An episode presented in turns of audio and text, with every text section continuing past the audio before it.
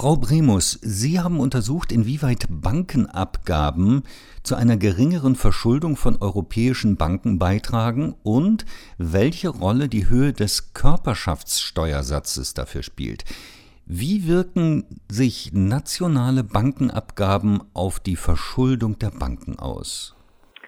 Ja, also typischerweise werden Bankenabgaben ja auf die Verbindlichkeiten von Banken abzüglich der versicherten Kundeneinlagen erhoben.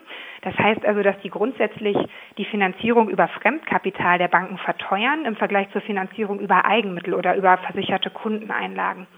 Und damit müssen Banken dann geringere Beiträge, geringere Abgaben bezahlen, äh, je geringer ihr Fremdkapital ist, äh, dass sie zum Beispiel über den Interbankenmarkt gewinnen können. Damit setzen dann Bankenabgaben also einen Anreiz zu einem geringeren Verschuldungsgrad. Und Verschuldungsgrad ist hier immer definiert oder gemessen als das Verhältnis vom Fremdkapital zur Bilanzsumme. Und wir haben jetzt anhand von Bankbilanzdaten in unserer Studie untersucht, ähm, ob Banken, die eine solche Abgabe entrichten müssen seit der Finanzkrise, ob die tatsächlich einen signifikant geringeren Verschuldungsgrad haben als Banken in Ländern ohne eine solche Bankenabgabe. Und was wir finden, ist tatsächlich, dass Bankenabgaben, die auf die Verbindlichkeiten von Banken erhoben werden und nicht auf irgendeine andere Bemessungsgrundlage, dass die mit einer geringeren Verschuldung der Banken tatsächlich einhergehen. Welche Auswirkungen hat denn nun die Körperschaftssteuer auf den Verschuldungsgrad der Banken? Ja, dazu gibt es eine ziemlich große Literatur schon und verschiedene Studien zeigen, hauptsächlich für nicht finanzielle Unternehmen, dass höhere Körperschaftssteuersätze tendenziell mit einem höheren Verschuldungsgrad bei Unternehmen einhergehen. Und für Banken gibt es eine neuere Literatur, die das auch zeigt. Also es gibt schon Evidenz dafür, dass höhere Körperschaftssteuersätze bei Unternehmen insgesamt zu äh, einem höheren Verschuldungsgrad führen. Und unsere Schätzergebnisse untermauern diesen Befund. Also wir haben circa 3000 Banken in unserer Stichprobe aus 27 Ländern. Und auch für diese Banken zeigt sich, bei höheren Körperschaftssteuersätzen haben die ein höheres Verhältnis von Fremdkapital zur Bilanzsumme. Und das liegt daran, dass die Zinsaufwendungen für Fremdkapital in den allermeisten Ländern, also auch äh, in den meisten ähm, europäischen Ländern steuerlich abzugsfähig sind. Also das heißt, die sind gewinnmindernd für die Unternehmen, während das für die Erträge des Eigenkapitals oder zum Beispiel Dividendenzahlungen der Unternehmen nicht der Fall ist. Also die mindern den Gewinn der Unternehmen nicht. Und damit können also Unternehmen Steuerausgaben sparen, indem sie sich vermehrt über Fremdkapital finanzieren, sodass dann eben der Verschuldungsgrad steigt. Und genau das sehen wir jetzt hier auch empirisch in unserer Stichprobe. Das sind ja nun zwei gegenläufige Effekte, die die Bankenabgaben und die Körperschaftssteuer haben. Welche Wechselwirkungen entstehen zwischen diesen gegenläufigen Effekten?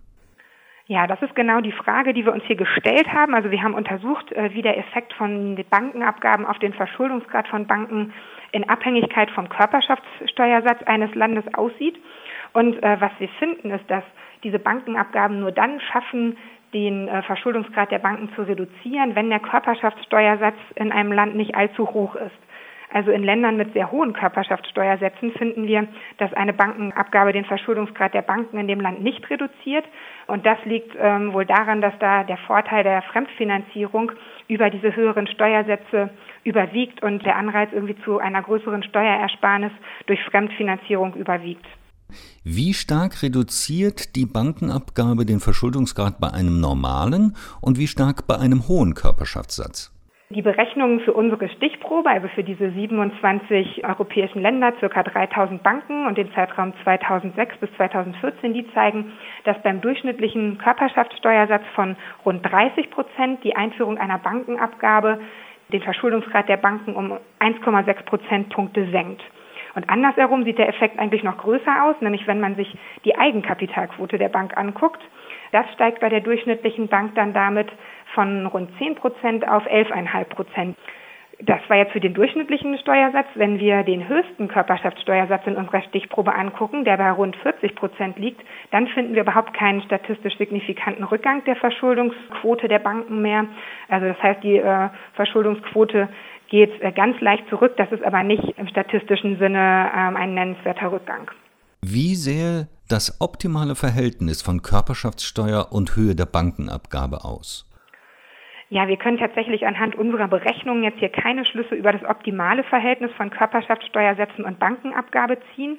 Und was wir sagen können auf Basis unserer Ergebnisse ist, dass diese Bankenabgaben nur dann auch auf den Verschuldungsgrad der Banken wirken, wenn sie erstens als eine Abgabe auf die Bankverbindlichkeiten erhoben werden. Also die Ausgestaltung ist ein wichtiger Punkt.